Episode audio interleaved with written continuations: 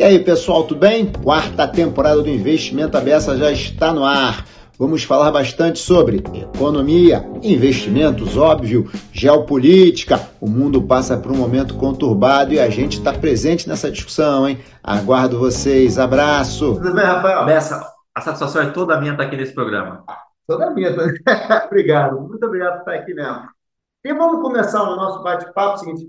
Como é que o investidor deve pensar na sua vida financeira? Primeira coisa, eu queria separar o investidor que tem um passivo e o que não tem um passivo. Então, claramente, se esse investidor tem um passivo e está fazendo esse investimento para casar com o passivo, eu já dei a resposta. O tá. indexador do ativo tem que estar tá casado com o indexador, indexador então, do passivo. Se ele tem lá uma dívida, por exemplo, em IPCA, ah. é bom que tenha um ativo também IPCA. O que eu digo é o seguinte: se ele tem essa dívida, é bom estar tá casado, porque se ele tiver descasado, o resultado pode ser bom ou o resultado pode ser catastrófico. Né? Então, imagine o camarada que tem uma dívida indexada a IPCA, aplicou em CDI e o CDI caiu. Lembra quando o CDI. A, o, o, ano passado, que para quem não lembra, a gente está falando aqui em 2022 e em janeiro de 2021, as, o CDI lá por janeiro era de 2%. Então, imagine um camarada que entrou é, pré-fixado quando a taxa era 2 contra o IPCA. Nossa! E, e, ele entrou no IPCA quando a Selic era de 2, então ainda que você tinha uma curva de juros subindo, nunca poderia imaginar que ia dar uma inflação tão alta como nós tivemos. Quem iria, quem iria imaginar? Esse é o ponto. Uh, então, não tenta ganhar, tente empatar. Então, vá dormir casado. Quem dorme casado já sabe o que vai encontrar, você tá entendendo? O cara que vai casar pode ser bom, pode ser. Essa é boa. Oi. É, beleza. Então, pode ser muito claro. Então, você tem um investimento, se é para casa, se você tem um passivo, faz, faz isso ficar casadinho. É, e você sabe, né? Quantos bancos já quebraram por descasamento entre ativo e ativo e passivo, descasamento de prazo e assim por diante. Olha, é, tem um caso muito recente, que eu não vou dizer o nome da companhia, mas era uma companhia de meio de pagamento que começou a dar crédito para os seus, fazer o adiantamento, né? É, para os seus é, clientes, na verdade, os seus clientes são comerciantes, então começou a dar crédito para o, o, comerciante antecipar vendas. Então, tá, para você dar o dinheiro. O boletim para receber, vendi o, vendi o boletim, antecipava o boletim. Exato, só que essa empresa de meio de pagamento, ela tem que pegar dinheiro no mercado. E aí ela pegou, ela deu crédito, vamos supor, 5, 6, 7, 8, 9, 10% ao ano, e agora a Selic foi para 13, se ferrou, né? Nossa. É aquela velha frase, aquela velha frase. Ela tomou o dinheiro no curto, porque ela provavelmente pegava dinheiro em CDI, e deu no longo, ainda que esse longo tenha sido seis meses. Sim, mas teve descasamento. Teve descasamento de prazo e descasamento de indexador, porque tomou no CDI e deu na pré. E aí, então, já tem claramente aí o descasamento. Você tem um segundo descasamento de prazo, porque ela toma dinheiro para renovar, digamos assim, quase que diariamente, e vai receber isso em meses grave. Tomou prejuízo, a preço da ação caiu, acho que é do mercado sabe o que é. Então, fica casado. Agora, vamos mudar aqui o, o, o, cenário, né? as condições de contorno. O camarada não tem um passivo, ele só está okay. montando o investimento porque ele quer maximizar o, o recurso que ele tem. Para isso, ele tem que saber montar cenário. Boa, fala aí. É, ele tem que saber montar ele tem que saber montar o cenário. Então, qual cenário você monta? Ah, o cenário. Porque se você errar o cenário, você tem que montar uma estratégia de investimento de acordo com cada cenário. Certo. Se o cenário estiver errado, danou-se. Mas, pelo menos, você teve um processo para construir a sua carteira de você investimento. minimiza a culpa. Eu parei, eu pensei, eu fiz tudo. Né? Não, né? Exato. Mas, mas está certo isso. Então, você, porque quem tem um plano, é, o plano pode dar errado, mas é melhor que não ter plano nenhum. Esse, esse, esse, esse, esse é um ponto. Um, um segundo ponto é, ponto é, ciente da nossa capacidade de errar, ele tem que diversificar. Então. Boa. Então, a primeira coisa é cenário, segundo diversificação. Diversificação. Então, vamos lá. Vamos fazer. Olha. Eu vou passar no cenário. Se no cenário acho que a bolsa vai crescer, bem. Tem que aumentar a minha exposição à bolsa. Bolsa, inflação, ah. câmbio. E aí isso tem a ver também com variáveis macroeconômicas. Então, o próximo governo, o governo atual, nos próximos anos, ele vai ter responsabilidade fiscal, não vai ter responsabilidade fiscal. O Banco Central é independente. O quem é o presidente? É esse. Ah, então, esse presidente do Banco Central, se tiver inflação, vai ser sim. É, depois do próximo presidente, não sei como é que vai ser. O próximo presidente tá, do Banco esse Central. é o cenário. Esse, é, esse é o cenário. Exato. Então, você tem que saber traçar os cenários e saber que você pode estar errado. Né? Então, essa história de all-in é, é, muito perigoso. Muitos jovens leram o livro é, Os Axiomas de Zurique. Tá bom, conta aí um pouquinho. Então, no Axioma de Zurique, o autor é o Max Gunther. Só que ele já, ele já era muito rico, você compreendeu? O cara que ele é muito rico. Então, uma das frases lá do Axioma de Zurique é o seguinte: se você estiver dormindo tranquilo, você não está se arriscando o suficiente.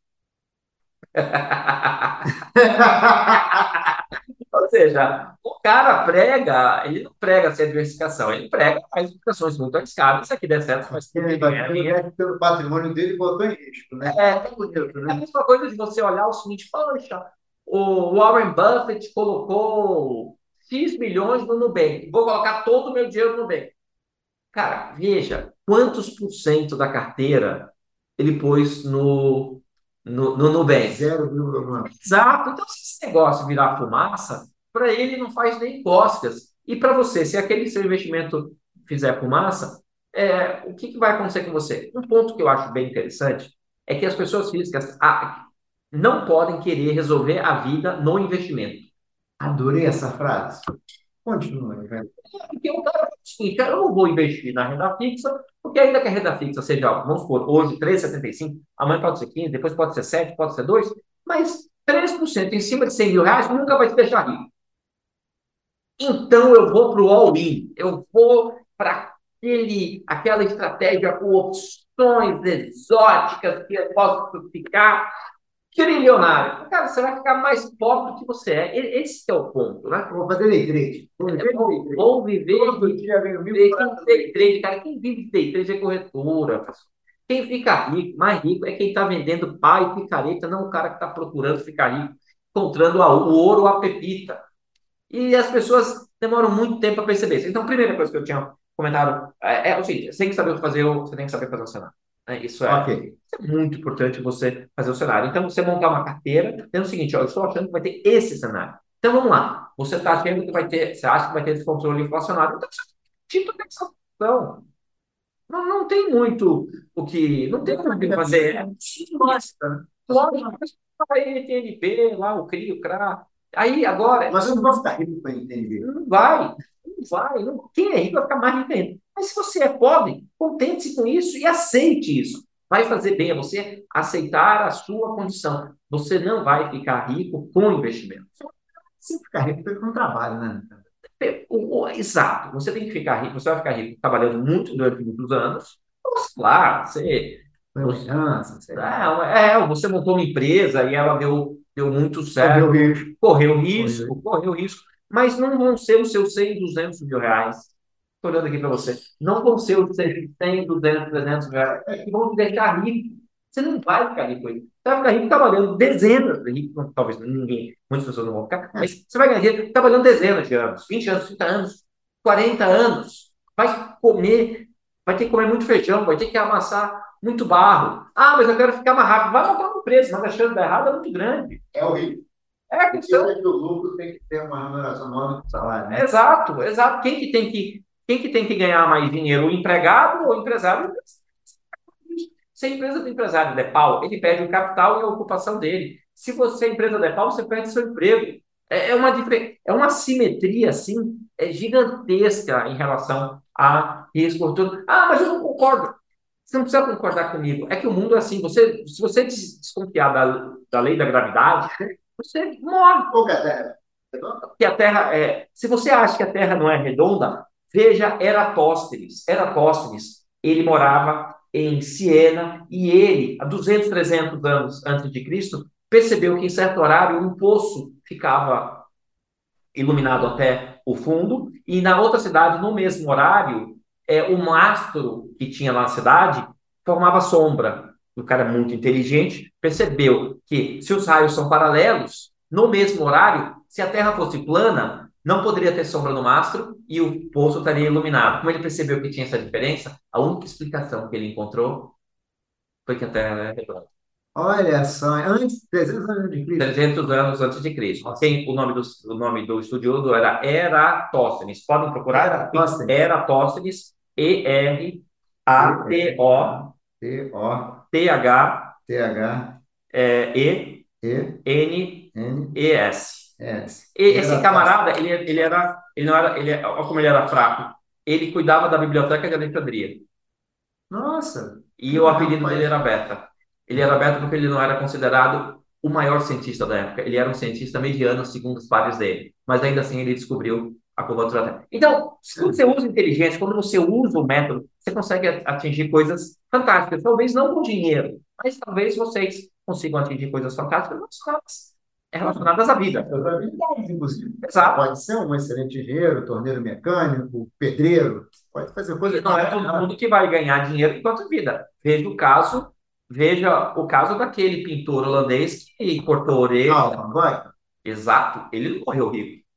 Foi, não, pelo contrário, eu acho, né? Exato, ele não morreu rico. Vocês- Vocês que tiveram aula na faculdade, na faculdade não, no colegial, o Mendel, que era lá o padre, o frade, que ficava reproduzindo ervilha. Ninguém entendia, imagina você ficar vendo lá o frade lá reproduzindo ervilha, pensando da amarela, e ele é considerado o pai da genética. Então não é todo mundo que. E ele não teve nenhum reconhecimento é, Em vida, né? em, em vida. Eu acho que as pessoas têm que se conformar que, cara, não é todo mundo que vai ter reconhecimento, não é todo mundo que vai, é, que vai, que vai ganhar dinheiro. Mas se você tem dinheiro, você tem que usar o método científico. E o método científico, o, o que a, a academia indica que você faça é monte um cenário e diversifique. Por que, que você diversifica? Você diversifica porque você reconhece a sua ignorância. E É é bom argumento esse. é, Você reconhece a sua ignorância porque a gente não sabe o que vai acontecer. A, a, o Bitcoin fix- fixou esses dias 5 dólares, caiu 70% é, no ano. Quantas pessoas? Meta também, né? Meta, exato, caiu não sei quantos, é, é, caiu não sei quantos por cento. As big techs estão demitindo, e demitindo 10 mil funcionários, 11 mil funcionários. A gente não sabe o que vai acontecer. Então, diversifique. Ainda mais se você tem família, se você está juntando dinheiro seu e do seu cônjuge, você tem uma responsabilidade é, mu- muito grande. E enquanto você não sabe o que fazer, é melhor não fazer nada. E não fazer nada, investimento é deixar no CDI. A gente é abenço... O Brasil é abençoado pelo CDI. Não, não deixar nada rendendo 3,75 com inflação projetada de 6, já.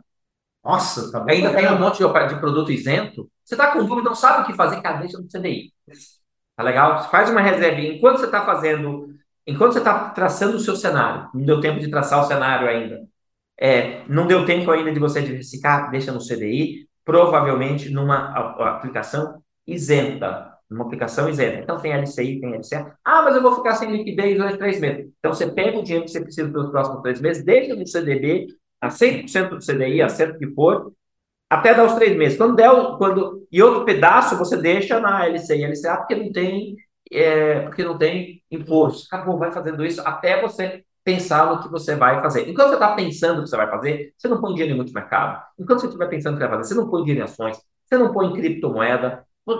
É isso. Então são coisas muito simples. Outro cenário que você pode fazer, vai dar tudo errado, o Brasil vai dar errado, o mundo vai para fora. Não tem jeito. Ah, vou comprar ativo polarizado. Não funciona. Se você acha que tudo vai explodir, ativo do- comprar ativo brasileiro referenciado a dólar, não funciona. Porque se explodir, isso não vai valer nada. Você tem que, o, di- o dinheiro, eu vou, me permita aqui, Wilson, fisicamente não pode estar no Brasil. Se você Tá. acha que tudo vai, que tudo vai É, é, explodir, não vai. Agora, uma vez eu estava numa, numa palestra num banco lá na Faria Lima, e aí alguém perguntou, pô, mas qual que é a... O que que eu faço se o Brasil explodir, né? Isso, com vários investidores. Aí o banco falou, a gente não trabalha com essa hipótese. Então ele nem deu a resposta, porque eu não vou gastar meu tempo pensando nisso. Isso o economista do banco falou. Mas se você que vai ouvindo está pensando nisso, só tem um jeito, é colocar o dinheiro, é mandar o dinheiro para fora. A chance disso acontecer baixa, muito baixa. As instituições financeiras fortes, as instituições financeiras são é, muito fortes, e o Brasil está longe de estar naquele cenário próximo da, do penhasco. Eu acho que a última vez que o Brasil ficou realmente próximo do penhasco, na minha opinião, foi em 2002. Tá quando o bom. dólar bateu quase 4. Tá. Tá? Quando Tá. bateu o dólar quase foi a primeira eleição do Lula. Exato, exato, exato. Então, a, a primeira vez que o Brasil ficou. Porque o Brasil já teve outras situações, ficou perto do penhasco e deu o passo à frente, né? E foi, foi lá, o- lá quando. a- a- lá do polo, lá congelamento da poupança, aqueles, Ah, aqueles planos, aqueles planos é, heterodoxos. Desde 1994, é, o Brasil vem se afastando cada vez mais do, Sem cara de, de do penhasco. do Brasil e Argentina é essa, né? Até que ela pra frente. Chega, ela dá na pula, né? Ela pula. A Argentina pula da cabalhota de É, cabeça. Exatamente. A Argentina pula de cabeça. O Brasil não, o Brasil tem instituições mais fortes, também o Brasil tem uma economia muito mais forte. O Brasil desempenha um papel no mundo assim fantástico com ah, o agronegócio, a gente consegue alimentar o mundo. Então, tem certas coisas que o Brasil tem Nós estamos numa economia mais complexa, né? Mais complexa. 10% do, uma décima economia do mundo e tal, não é economia qualquer. né? Não, não, Cinco não, milhões e tantas milhões de pessoas. Exato. Então, o mercado consumidor é muito potente, é muito grande o mercado consumidor, e, e- e a natureza foi muito benéfica aqui com o Brasil, e essa natureza benéfica com o Brasil, você se espelha no, no agronegócio, né? Então, quantas culturas a gente tem três safras no, É verdade. por ano? Então, você vê na Isso produção está novo, hein? Quando eu era criança, não tinha nada, duas safras, era. Porque tem a tecnologia também. Eu lembro que quando eu era criança, o milho brasileiro tinha muito menos grão, a espiga brasileira tinha muito menos grão que o, que o milho, sei lá, mexicano, mas aí a Embrapa pesquisa, você vai lá e melhora. Então o Brasil realmente é espetacular. E qualquer pessoa brasileira que morou lá em qualquer lugar do mundo vai cara, o Brasil é o melhor lugar do mundo para morar. Bom, você pode tomar um quilo ali na esquina, isso é verdade. Mas Rio de é, Janeiro aproveitaram mesmo. E no Rio de Janeiro também a- o carro blindado também funciona muito, o pessoal vai fugir. É, então, o Brasil realmente é uma maravilha. É, tem muitos problemas que precisam ser resolvidos. Eu, eu, eu peço, assista um filme chamado Crash no Limite, em que é, é, é um, é um Qual que é esse? Fala aí. é o- uma cena que eu gosto do filme é como mostra um policial americano com um pai doente e ele não tem dinheiro para o pai se tratar em hospital, o pai morre em casa com dor. Tá. Eu- desculpa o spoiler. Mas então, você pensa assim, quantos países você tem um sistema único de saúde? País pobre, país como o Brasil. Você fala o seguinte, Estados Unidos. os Estados Unidos tem sistema unificado de saúde para a galera. Aí o Canadá tem, uma, o Canadá tem meia dúzia de habitantes. A Inglaterra tem, a Inglaterra tem meia dúzia de, de, de habitantes. Eu estou falando dos países grandes, o único que tem um sistema de saúde para atender é, é, o, é o Brasil. Então, o Brasil tem vários programas sociais relacionados a medicamento de alto custo, que vai lá, você, o governo paga o medicamento de alto custo. Então, tem- não dá para só falar que o Brasil é muito ruim. Eu não, eu não gosto desse tipo de, de abordagem de tudo no Brasil que tudo no Brasil é ruim. O Brasil tem coisas espetaculares. Obviamente, o Brasil tem sua dela. Aí existe fome no Brasil e às vezes a gente tá- Desigualdade social. a desigualdade, a desigualdade social é enorme. Então, às vezes a gente fica falando só de mercado financeiro, mercado financeiro, mercado financeiro, mercado financeiro, às vezes dá um sentimento assim de culpa. Mas o que eu queria dizer, já quem está falando, é que qualquer medida do governo que aumenta juros, né, vai, isso atinge o pobre. Sim. E o rico ganha dinheiro. Então, você quer melhor momento do Brasil, você que está com dinheiro, que investir aqui agora, você consegue comprar título público a 6,20% acima da inflação pelos próximos 30 anos. Não existe nenhum país do mundo. Dá até pagar. Vai pagar. Qual país do mundo você consegue garantir 6% ao ano? Você quer um título que dentro de 2026? Tem título que paga IPCA mais 6? Tem. Isso em 2030? Também tem. 35? Tem. Em 2040? Também tem. Em 2050? Também tem. Em 2060? Também tem. Eu fico imaginando um cara que é gestor de fundo de pensão. Não, tem problema nenhum. Ele. A meta atual foi IPCA mais 3. Mais 4, ele já já está. Você Já tá resolvido. né? Então, o negócio Até eu quero um quero, quero um emprego desse. Eu quero emprego desse. E o cara não precisa nem procurar sarna para se coçar com título privado. Mas uma coisa que é interessante é que quanto pior for a desarrumação econômica num país que você sabe que não vai quebrar, melhor para o investidor. É verdade. É verdade. Essa taxa de juros alta é isso, né? Essa taxa de juros alta, mesmo para o americano. O americano você consegue comprar um treasury de, de 10 anos com 4% ao ano. Pô, há, há pouco tempo você, tinha, você comprava título com juro negativo. Na emissão, você já comprava um título com juro negativo, porque você tinha medo de. é, não, porque poderia ficar mais negativo ainda. Então, É. deixa eu aplicar meus milhões de dólares a menos meio ao ano, porque pode ser que daqui a pouco sair aqui com 950 mil, mas tudo mas o dinheiro vai ser perdido. É. E se eu esperar mais, talvez não seja do- é, menos meio ao ano, talvez seja menos 0,8. É. Deixa eu pegar esse, esse, esse dinheiro. Então, agora é um bom momento para, para se investir. E eu- as pessoas falam, ah, eu vou para renda variável. O que, que eu acho? É, vamos lá. Eu acho, Lavando renda fixa, Eu vamos fazer um paralelo com renda variável. eu acho o seguinte, que mais vale um pássaro na mão que dois no ano.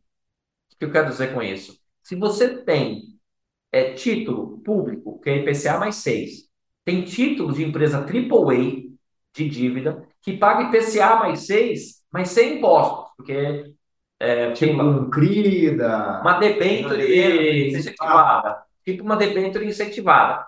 Então, se você está indo para renda variável, tendo essas alternativas, vai ser muito guloso.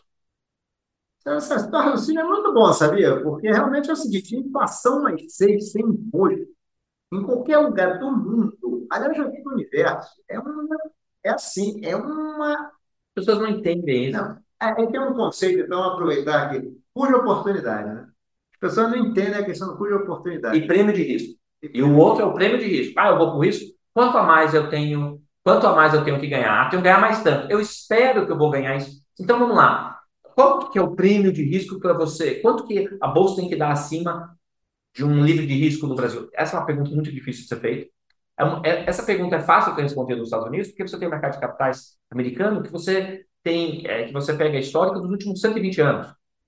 E aí você pode pegar 70 anos, aí você vai encontrar um prêmio de risco entre 5% e 10%. Sei lá, 6, 7. Em outras palavras, para você investir no índice de bolsa deles, vamos supor o SP500, eu espero ter 7% ou 6% acima do título é, de, do Treasury, do Treasury. Aqui no Brasil eu não sei essa resposta. Eu não sei essa resposta. Por quê? Porque os dados passam a ser copiados a partir do plano real, e do plano real até hoje o, o CDI bateu o Ibov. É. Não, no longo, em janelas longas, eu não lembro quem investiu. Aí, e aí, aí é, eu, eu desconfio muito com quem faz contorcionismo metodológico para justificar o seu ponto de vista. Em outras palavras, Diga aí. É, torturando os dados, eles confessam qualquer coisa. Esse é o ponto. Ah, seja um belo, um bom gestor de renda variável, por exemplo. É, veja bem, vamos comparar com o CDI, mas por que CDI? O CDI teve 97, que a taxa Selic foi 97%, foi 47% o Selic em, em 1997, foi 47%, 52%. Vamos purgar esse pedaço Bem, então vamos fazer de 98 até hoje. Mas veja bem também que aí em 98, aí a Bolsa. Uh, vou perguntar para cara, então me fala, qual conta você quer que eu faça? E aí justifica o seu ponto de vista. A questão é que o CDI humilha a Bolsa. Ah, ah, Ibov não é bolsa, eu escutei esse absurdo de gestor. Que Ibov não... Então, tudo bem, se Ibov, Ibov, tudo bem, eu concordo com a bolsa, porque o Ibov é um índice. Bom. É um imóvel não. Aí você vai dizer que também que o SP500 não é uma bolsa americana? Ah, e para os investidores, digamos, normais, você vai Qual que é? peneirando aqui para encontrar. Exato. Olha, mas é o mais é o mais usado, é o mais usado e ele perde para o CDI. Então eu já fico prejudicado em descobrir qual foi o prêmio de risco dos últimos 25 anos. Eu, eu fico muito, é muito. Então eu escolho o índice. Ah, vamos usar o IBRX. Cara, o IBRX, vamos fazer o IBRX desde o plano real até hoje. Ele foi melhor que o IBOV. Foi melhor que o IBOV. Mas ainda assim eu também fico prejudicado em descobrir esse, esse prêmio de risco. O fato é que toda a teoria financeira e é, moderna, é, você lá depende do conceito de prêmio de risco. E eu tenho muita dificuldade em definir um prêmio de risco de mercado. O que, que eu quero dizer com isso? Quanto que investir numa carteira de ações rendeu acima de um investimento sem risco. Tá, atenção, isso é importante. Isso daí é o, é o chama prêmio de risco de mercado. Então você pega no ano quanto cada um rendeu, faz a diferença e calcula uma média. Normalmente uma média aritmética. E aí você pode pegar 50 anos, 70 anos. Nos Estados Unidos funciona muito bem. Você vai ter problema é, perto do, do Grand Crash, lá de tá. 99. Mas, mas faz, pô, faz 100 anos e faz, é. faz 100 anos. Mas se você pega qualquer intervalo, 50 anos, 70 anos, 100 anos, 120 anos... de 50 para cá. Mas não vai mudar muito. Esse que é o ponto. Você pega 50 para cá, 40 para cá, 30 para cá, porque você pega cada de 20 para cá, na média aritmética, a média aritmética que eu estou falando é o seguinte, é quanto vendeu a bolsa e quanto vendeu a renda fixa. Né? E ah. quanto vendeu a bolsa, quanto vendeu a renda fixa. No ano, no outro ano, no outro ano, no outro ano, faz um menos o outro. Agora, calcula a média. Você vai ter isso, que o prêmio de risco de mercado tem que fazer esse raciocínio no é, Brasil. Tem uma frase do Rogério Xavier, você sabe quem é Rogério Xavier? Sei, sei, da SPX? Do SPX. Tá. Que, que, que ele, ele, ele, tem uma frase dele que é muito boa. O investidor, primeiro, manda o dinheiro dele para fora do Brasil. E depois ele se manda. Por quê? Porque é difícil usar algumas coisas aqui no Brasil de teoria de, é de investimentos. De investimento. eu, quando vou dar aula de investimento, daquele velho livro do BKM lá, né? É terrível você falar em termos de risco. É muito difícil você falar em risco. Você a 75. Como você faz essa conta? É, não, vamos... Sabe como é que eu faço? Vamos pensar nos Estados Unidos. É o que eu faço. Vamos pensar nos Estados Unidos. Agora, a renda fixa no Brasil funciona muito bem. E a renda fixa funciona no Brasil é, muito bem porque a gente tem um governo disfuncional. Um governo que gasta muito. Governos, né? Governo. Governo, governo, governo, governo, governo. Governos que gastam que gasta muito e a gente sempre está dando volta e não sai do lugar. Por quê? O Brasil já teve grau de investimento, a gente jogou fora o grau de investimento. É uma vergonha, né? Porque foi em dois anos, três anos. Exato, a gente jogou né? fora, a gente jogou fora o grau de investimento. E aí é muito importante ter em mente, as pessoas terem em mente, que grau de investimento interfere na vida dos pobres. É, é, é, é, falar o seguinte: olha, esse mercado financeiro, eu quero que exploda.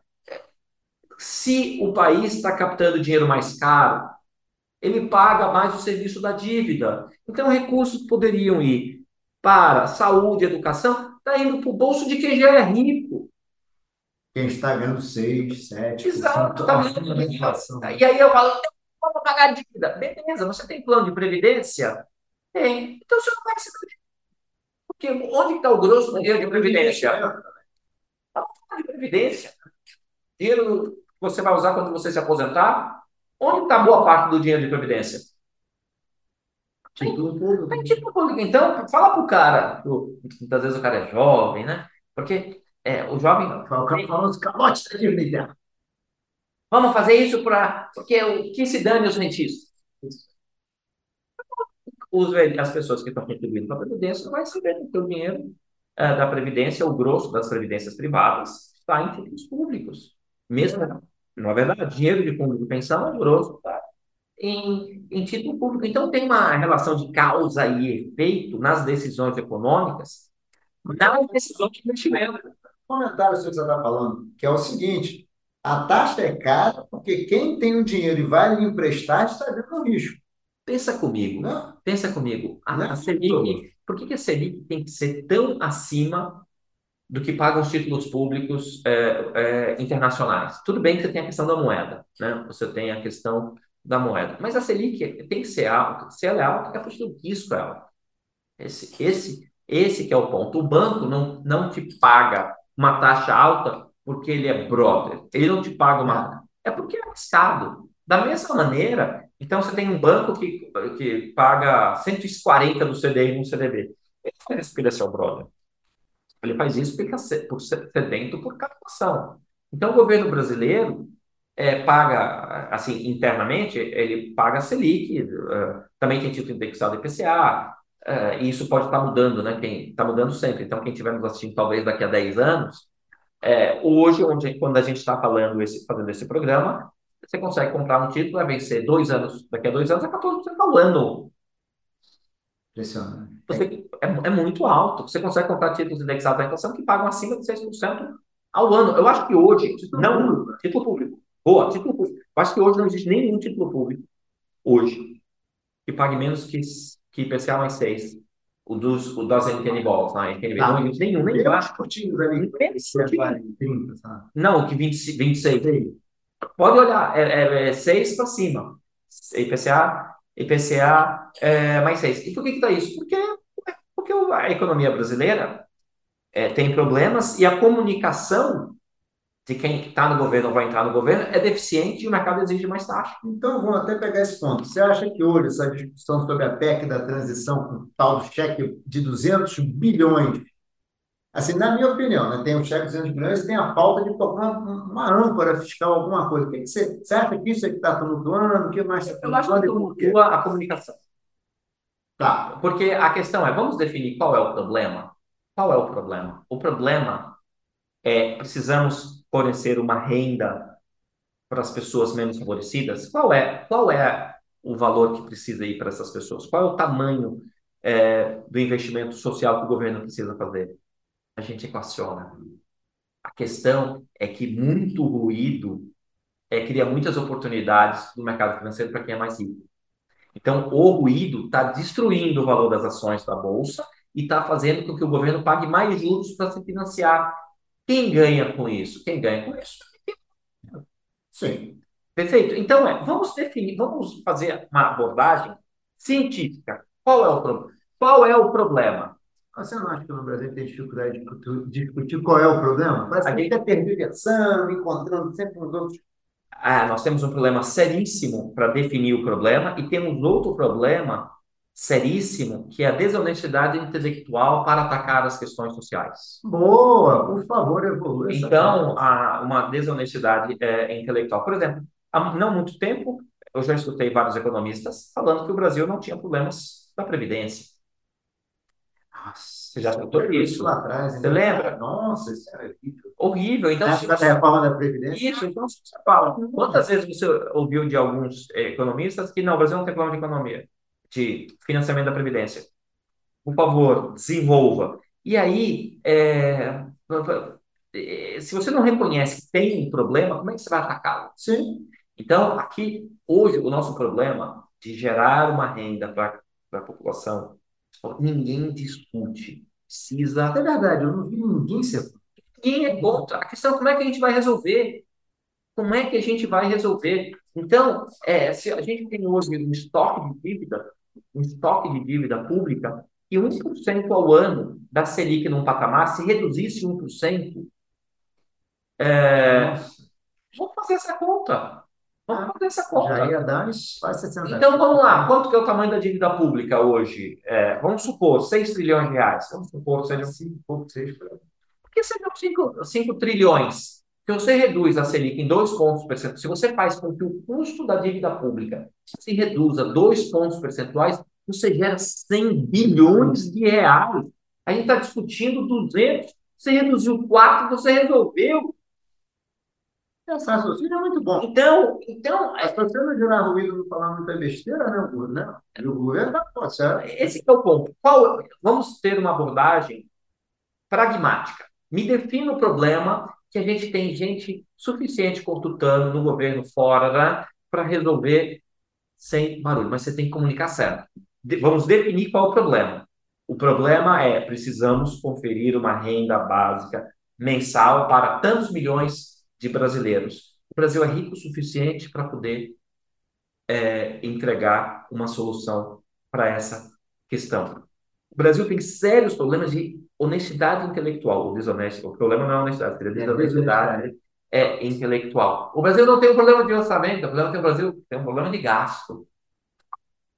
Por favor, não, porque a questão, a questão é onde a gente. A questão de alocação de recursos é, de é, uma correta alocação dos recursos que existem sem aumentar a carga tributária. É só alocar, é, é só alocar corretamente. Vou dar um exemplo aqui super simples. Você tem noção de quanto que é a média na OCDE para gasto com judiciário?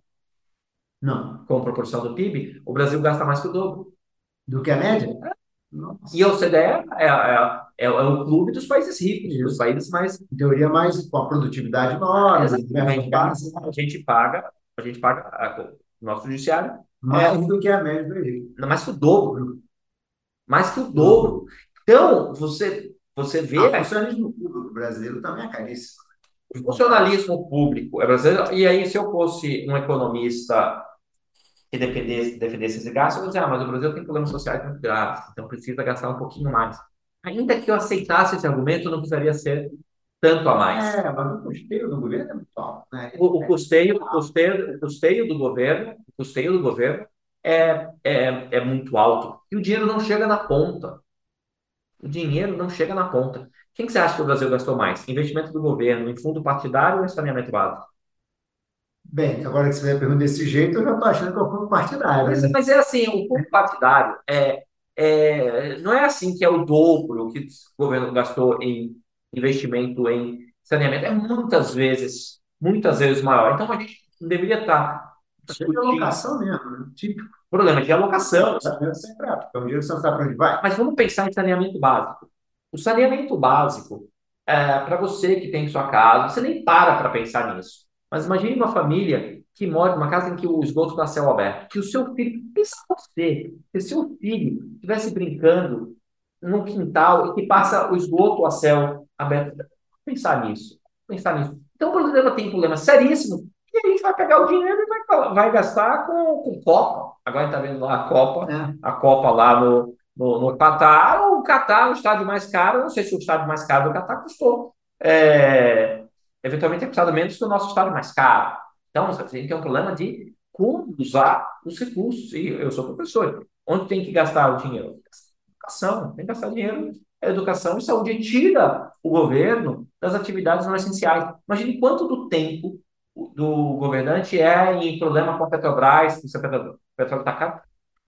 Negócio.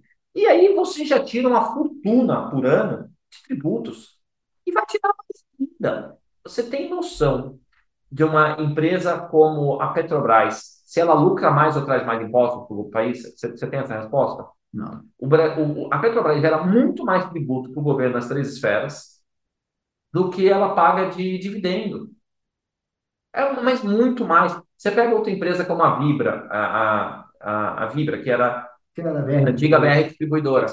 É, o, o, lucro dela é uma fração perto do que ela gera de tributos ou o que ela repassa de tributos para o governo nas três esferas. No caso da Vibra, particularmente o governo estadual por conta do lado do ICMS. Né? Agora teve essa mudança do ICMS, isso deve mudar um pouquinho. Mas o, o ponto é, o governo deveria estar gastando o tempo dele. Imagina que você tem recursos escassos. Então, é então, na economia, você tem recursos escassos. E um dos recursos escassos é ter tempo.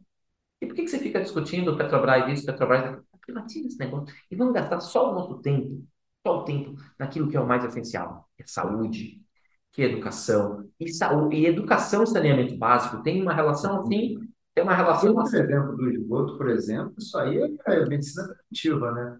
Isso aí é... Isso é doença. Isso é doença que vai sobrecarregar o SUS, não sei o que. Você tem todo mundo com esgoto e água potável, todo mundo, uma grande parcela, é, você economizou muito de, de... Exato. Então você tem um problema seríssimo de você tem um problema seríssimo de alocação é, de recursos, o que é triste, porque, como eu disse, é, o que, que evoluiu de saneamento nos últimos anos? Teve evolução, teve evolução da lei do, da lei do saneamento. saneamento. Não, o marco saneamento foi bom pra caramba, foi bom pra caramba. Espero que isso não seja revertido. Ah, tá. Né? Espero que seja. Mas perceba que ele está sempre circulando, circulando, circulando, circulando, circulando e não sai do lugar. E aí a gente não consegue trazer novas agendas. Há quanto tempo as agendas são? Reforma Previdência. Bom, aí o Temer fez um pedacinho, é... beleza. Aí, aí o Bolsonaro fez mais outro pedacinho. A reforma da. É sempre um pedacinho também, né? É, é, é no, é no, é no puxadinho. É, sempre puxadinho. É o, é o puxadinho. Reforma tributária. Isso, ah, isso é outro. Ah. Então, a gente não consegue, porque, porque é, para, é, fraseando Marcos Lisboa, a, nossa, a gente é pobre, o Brasil é um país pobre por obra de profissional. A gente não é pobre por acaso, né? Então, todas as vezes que a gente podia ter, aperta o botão, vai ficar mais rico daqui a 20 anos. Ou aperta outro botão, que a gente ficar bem mais pobre daqui a 20 anos, mas vai dar um alívio de curto prazo. Aperta prazo. Há uma baixa resiliência, né? Dá uma dificuldade em propor sacrifício e eu acho que também tem muito grupo de interesse. Sim, é, é, esse é o ponto que eu ia falar. É, o, o Estado brasileiro é contado pelo grupo de interesse. Você sabia que teve um projeto no Sergipe para dar meia entrada para advogado? Hum? E passou na Câmara? Acredito. Pode procurar. O governador vetou. Mas imagine a Câmara gastando tempo votando meia entrada para advogado. É, é absurdo. Isso para advogado. Para advogado. Bem, tá, para advogado está no Sergipe. Pode, foi Sergipe ou Alagoas? Me, perdo, me perdoem os sergipanos foi em Alagoas, me perdoem os alagoanos foi em Sergipe. Mas foi um desses é, dois estados que passou na, na, na, na, entre, na Câmara, mas foi vetado na, pelo, pelo. Mas se gastou tempo discutindo isso. Certo. Propõe um negócio desse, pelo amor de Deus, né? Não vai ter gente passando fome, tanta coisa para fazer, pensar. Tem gente passando fome. Fazendo, olha, já tem senador brasileiro que usou o avião da FAB para fazer implante capilar. Então, a, a cara de pau. Pode procurar, pode dar um Google. O senador brasileiro pegou o avião da FAB para fazer, para se deslocar para no médico para fazer implante capilar. Então, é, é, um, é um show, é um show, é show de horror. Né? Aqui, Até o partidário, a coisa que você colocou, grupo de interesse, né? Grupo claramente. né? esse. Interesse, claramente. Assim como você vê, de repente, algumas proteções tarifárias para empresários brasileiros ah, que não querem competir com o produto internacional, né? Nossa, com certeza, com certeza. E quem é muito jovem não ouviu falar da lei da informática, lei da, da reserva de mercado, lei da reserva de informática, lei da reserva de mercado. Meu computador. Eu tinha, eu, quando eu era, eu tinha, meu irmão tinha o TK85, que deveria ser, que deveria ser, é igual você usar um TK85, é a mesma coisa que o americano vê o cubano dando, dando carro da década de 50. Né?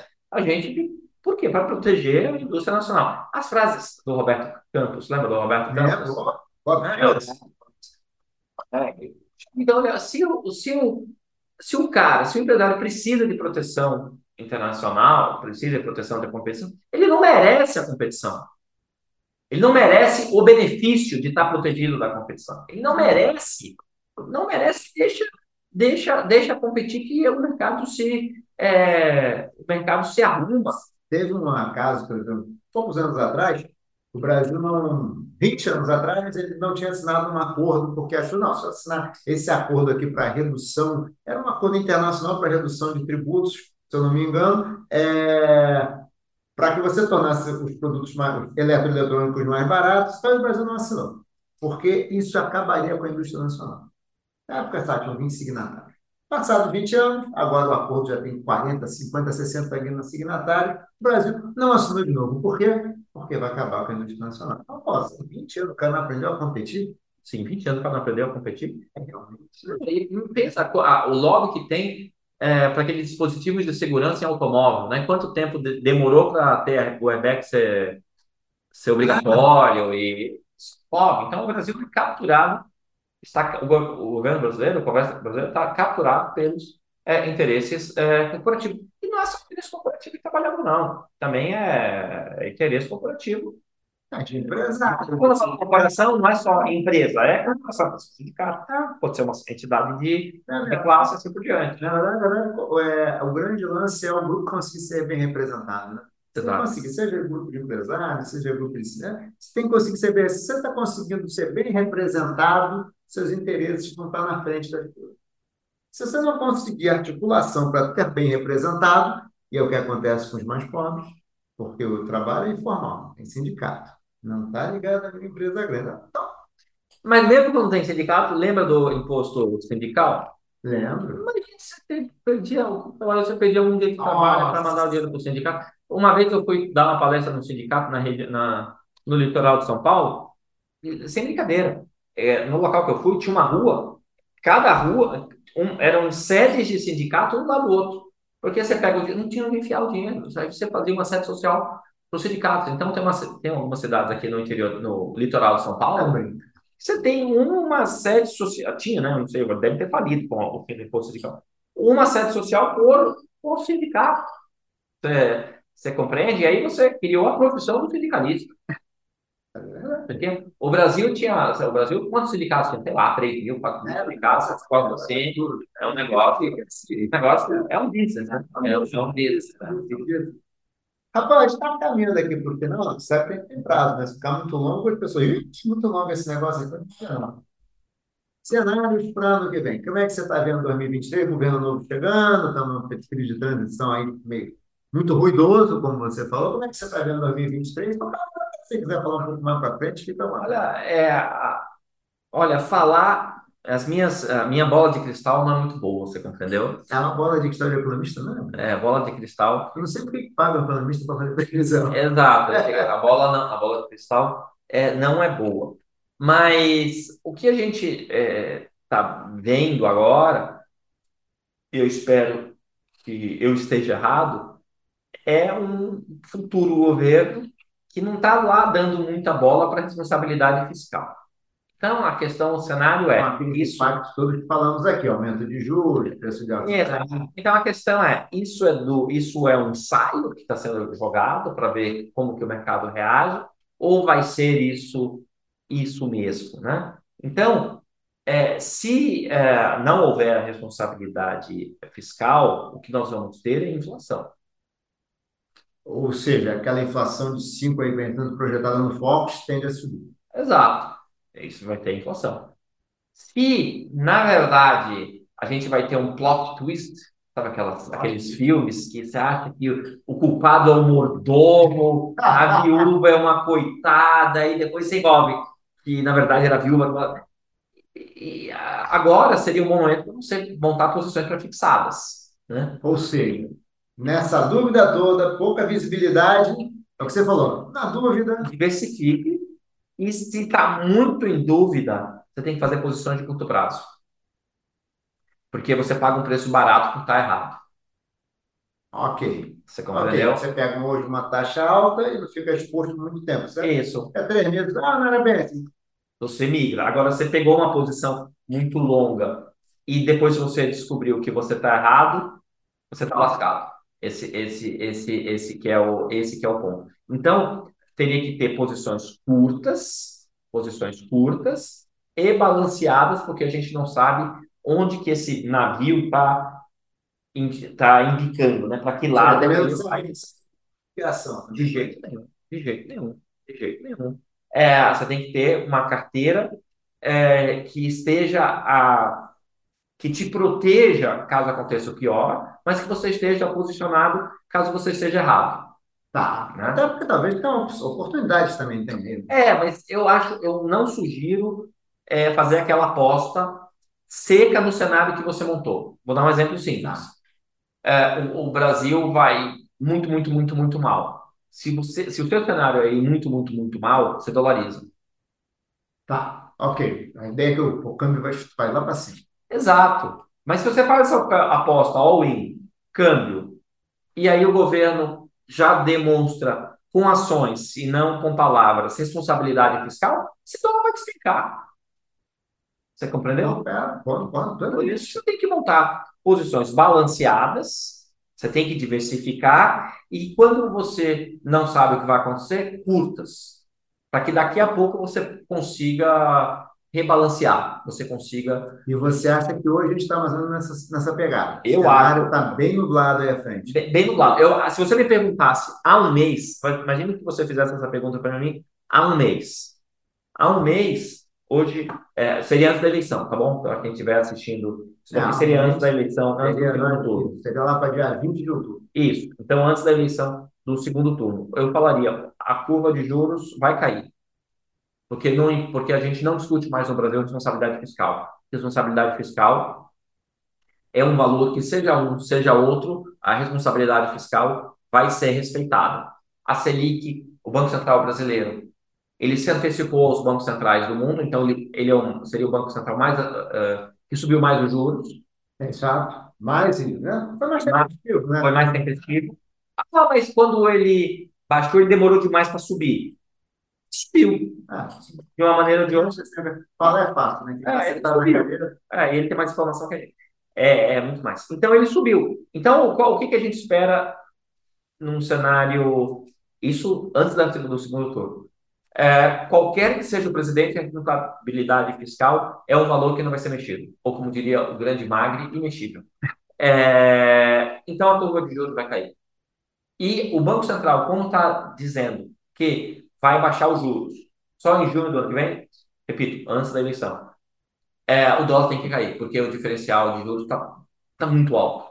Está muito alto ainda. Ainda que o Banco Central americano esteja subindo porque o diferencial de juros. Na época, né? O diferencial de juros era muito alto. Mas qual foi o erro na, na premissa de todo mundo? Quem fosse quem ganhasse não colocaria em risco a situação fiscal. Então, quem ganhou deu algumas declarações e a gente não sabe se foram propositais ou não, ou se foi uma escorregadinha, ou se foi uma escorregada, colocando a, responsabilidade fiscal como antagônica à responsabilidade social. Sim. E é, criou uma falsa, né? Um falso antagonismo. É. Não existe esse antagonismo. A responsabilidade fiscal é a responsabilidade tá social. Ainda, né? tá Exato. Então a gente não sabe se é da boca para fora ou não. Então, o cenário que eu traçaria um mês seria um cenário muito mais benigno. O cenário de hoje é o de incerteza. E o mercado adora incerteza.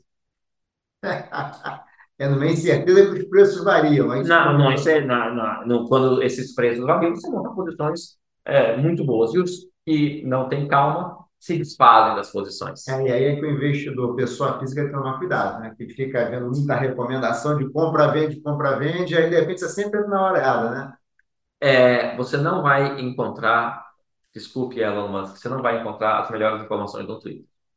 A menos que você saiba escolher muito bem quem você está seguindo, porque o que tem de lixo e opinião, é, opinião sem, sem substância na rede social é muito grande. Esse é problema muito sério. É, não, Onde você captura a informação. E tem, eu não sei se você viu um relatório da Lima que mostra a quantidade de pessoas, a proporção das pessoas que buscam informação em rede social no PX. Eu li. É acho que é 70%, 80%. É um, é um percentual assim gigantesco. Ah, não, é um negócio não. É, um negócio não. é inacreditável. Tem, a Bolsa também tem um relatório. A maior fonte de informação do cara que faz o primeiro investimento em Bolsa 70% é um influencer, é, um...